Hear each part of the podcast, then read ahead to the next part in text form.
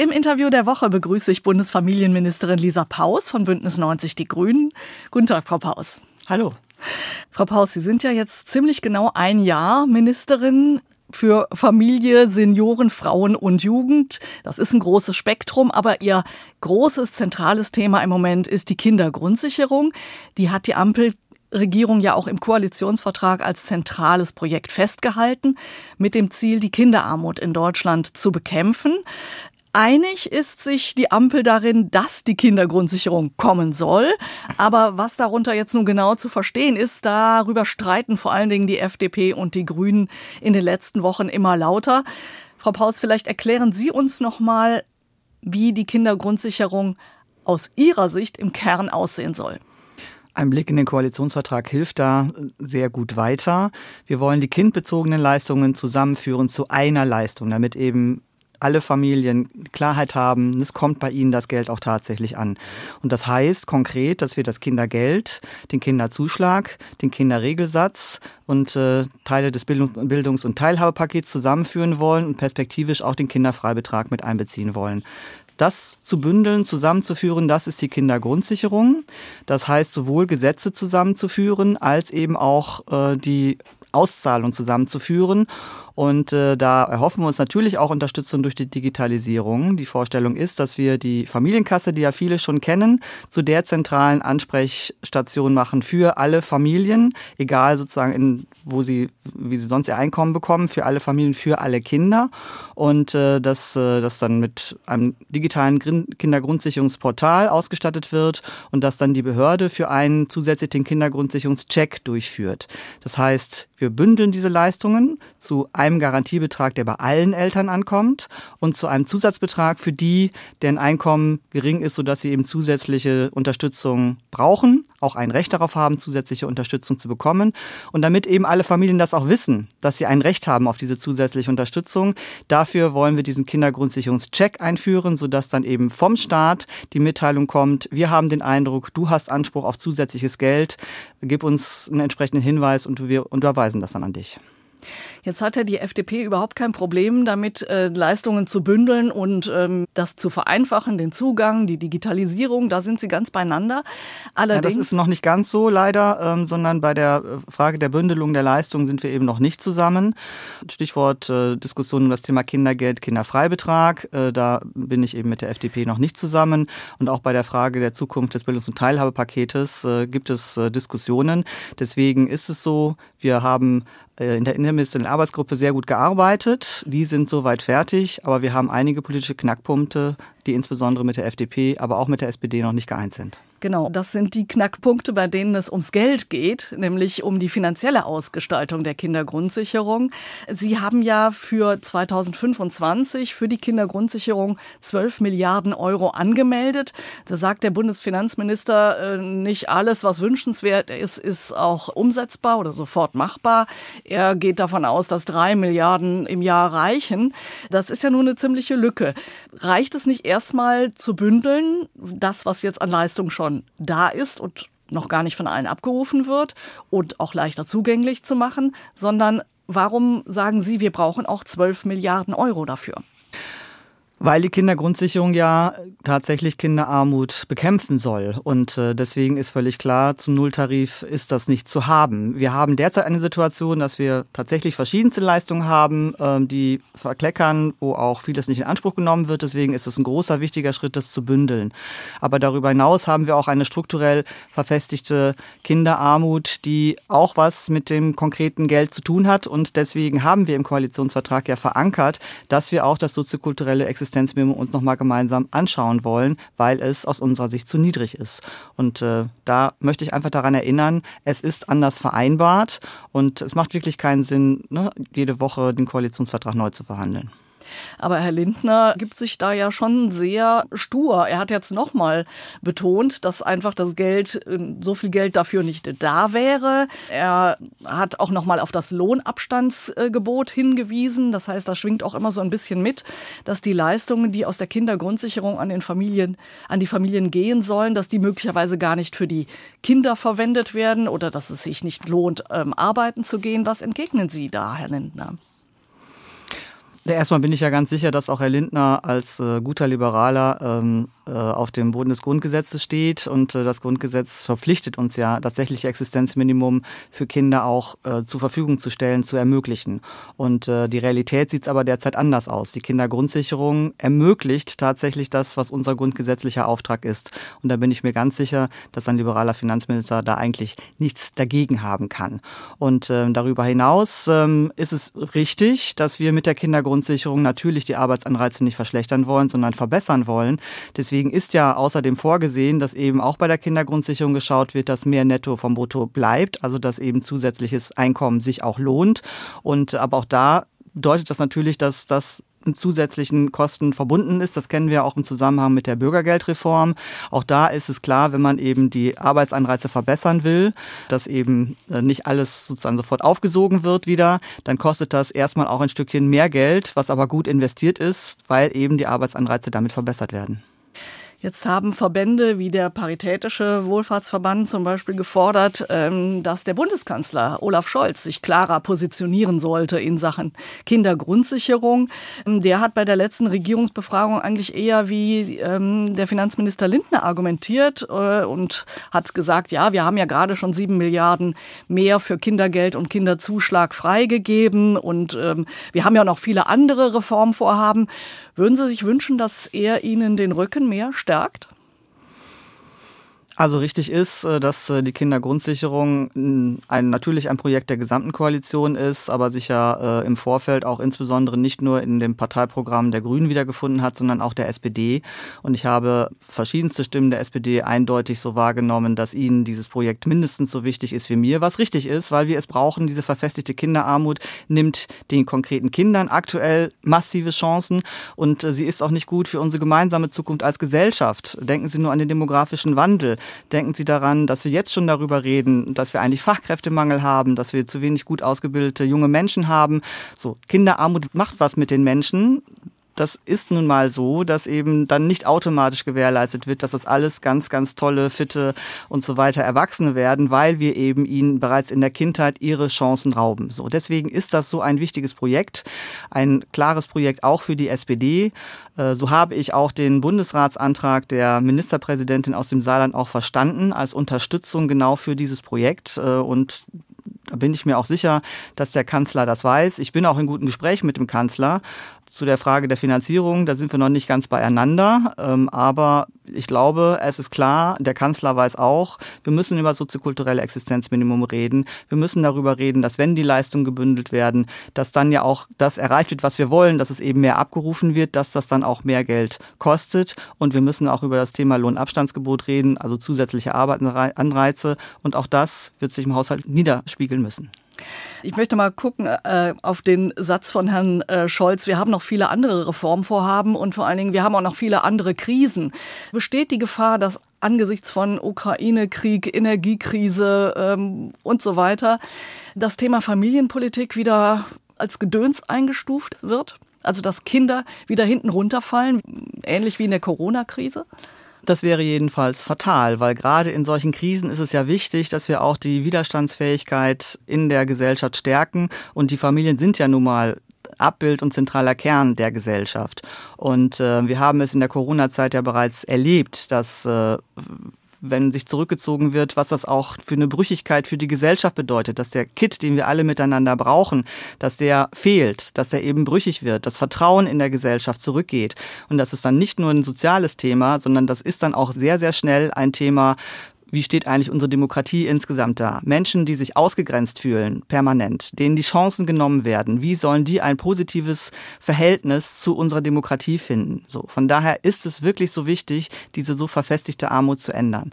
Und ähm, ich bin ja auch koalitionstreu, indem eben Dinge, die ich möglich finde, zum Beispiel, dass man nochmal an die Erbschaftssteuer rangeht oder an andere Themen, dass wir auch nochmal darüber reden, was ist mit den Reichen in diesem Lande, dass ich diese Debatte nicht führe, weil ich weiß, in dieser Koalition ist so nicht möglich. Aber sollten wir doch zumindest das für die armen Menschen in diesem Land tun, was wir uns vereinbart haben und was so dringend notwendig ist. Wir haben ja jetzt viele Jahre lang eine Bundeskanzlerin ohne Kinder gehabt und wir haben jetzt einen Bundeskanzler ohne Kinder. Ähm, glauben Sie, dass sich das irgendwie auswirkt? Haben die keinen Blick dafür, was Familien brauchen, was Kinder brauchen? Der Alltag ist sicherlich ein anderer und ähm, Lebensrealitäten spiegeln natürlich auch ähm, das äh, Denken wieder, aber ich ähm, erlebe Olaf Scholz sehr, sehr gesprächsbereit in diesem Thema. Er ist wirklich engagiert und äh, von daher bin ich zuversichtlich. Aber richtig ist, bei den Finanzen, da sind wir noch nicht zusammen und äh, das wird noch ein schwieriger Gang. Ja, schauen wir noch mal kurz auf die Finanzen und möglicherweise auf die konkrete Ausgestaltung der Kindergrundsicherung. Da ist ja geplant ein Garantiebetrag, den alle Kinder bekommen, entsprechend ähnlich dem Kindergeld, das wir jetzt haben. Sehen Sie denn diesen kind Garantiebetrag dann auch etwa in der Höhe des jetzigen Kindergeldes, also bei 250 Euro etwa? Richtig ist, dass wir ähm, im Zusammenhang mit den Entlastungspaketen beim Kindergeld äh, für gerade die ersten und äh, zweiten Kinder äh, mehr zur Verfügung gestellt haben. Aber die sieben Milliarden Euro beispielsweise, die sind jetzt gar nicht insgesamt zusätzlich gekommen. Äh, wir sind eben vom Grundgesetz her ja verpflichtet, äh, das tatsächliche Existenzminimum zu gewährleisten. Und äh, daraus gibt es immer auch einen abgeleiteten Wert für das, für das Kindergeld. Und ähm, ich glaube, wir sind gut beraten, weil ja gerade der Garantiebetrag bei allen Eltern einkommensunabhängig ankommt, auch da uns das nochmal anzuschauen. Auf jeden Fall wird es bis 2025 auch wiederum eine Inflationsrate geben. Ich hoffe, sie wird nicht so hoch sein wie bisher, aber es wird eine geben und deswegen gehe ich auch davon aus, dass auch dort es noch eine Anpassung geben muss. Und dann soll es ja zusätzlich einkommensabhängig für bedürftige Familien noch einen Zuschlag geben.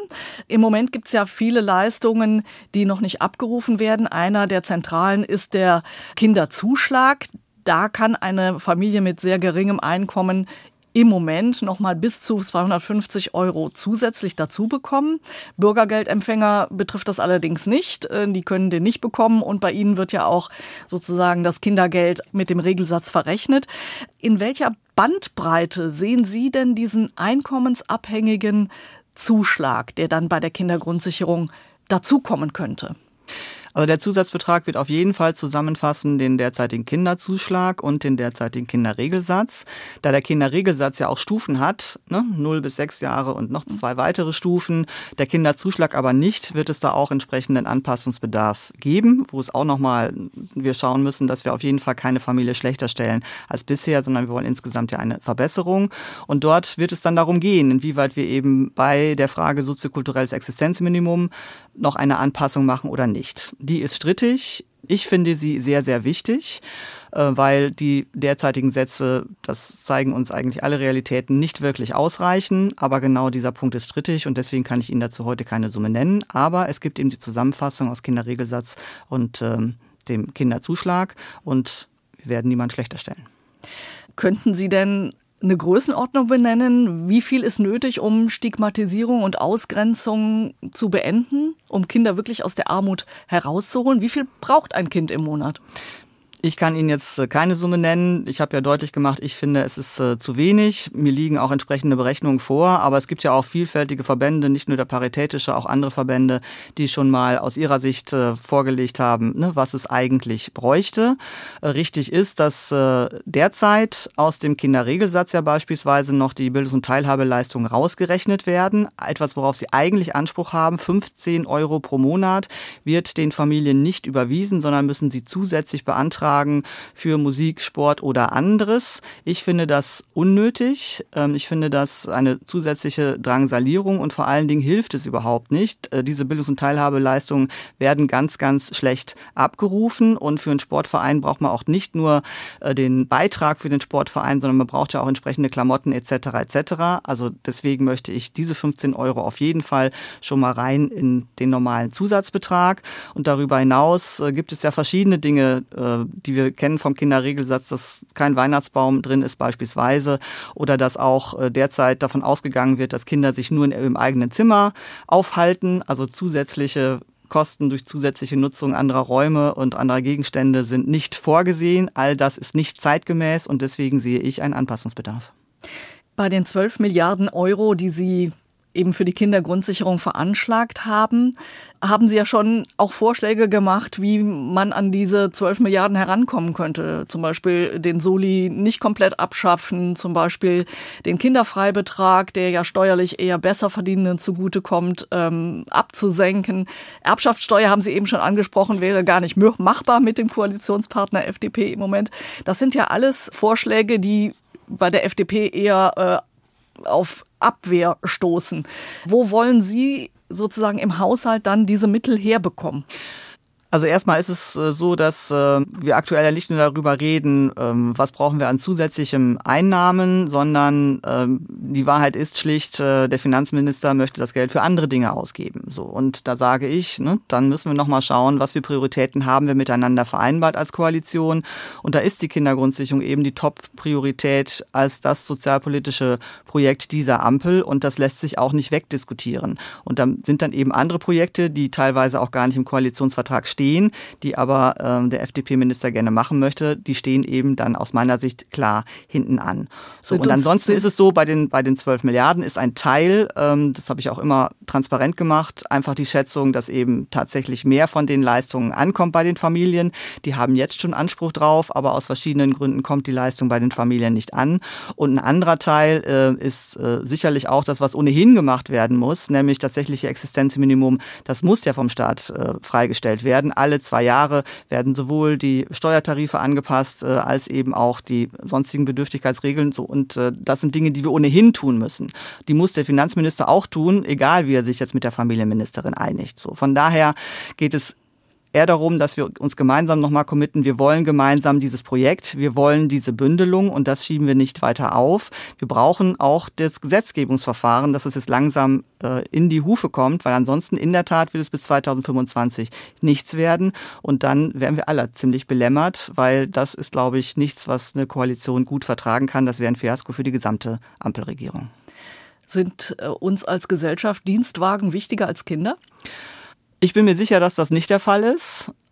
Und ähm, deswegen braucht es einfach nur den politischen Willen, das dann auch entsprechend umzusetzen, die Prioritäten der Bevölkerung auch tatsächlich zu akzeptieren. Es gibt übrigens ein Familienbarometer, das nochmal genau abgefragt hat, äh, wie finden Sie das Projekt der Kindergrundsicherung? Ist das wichtig, auch wenn dadurch eben auch relevante Mehrkosten entstehen? Und 75 Prozent der Eltern in diesem Lande stehen dahinter mir.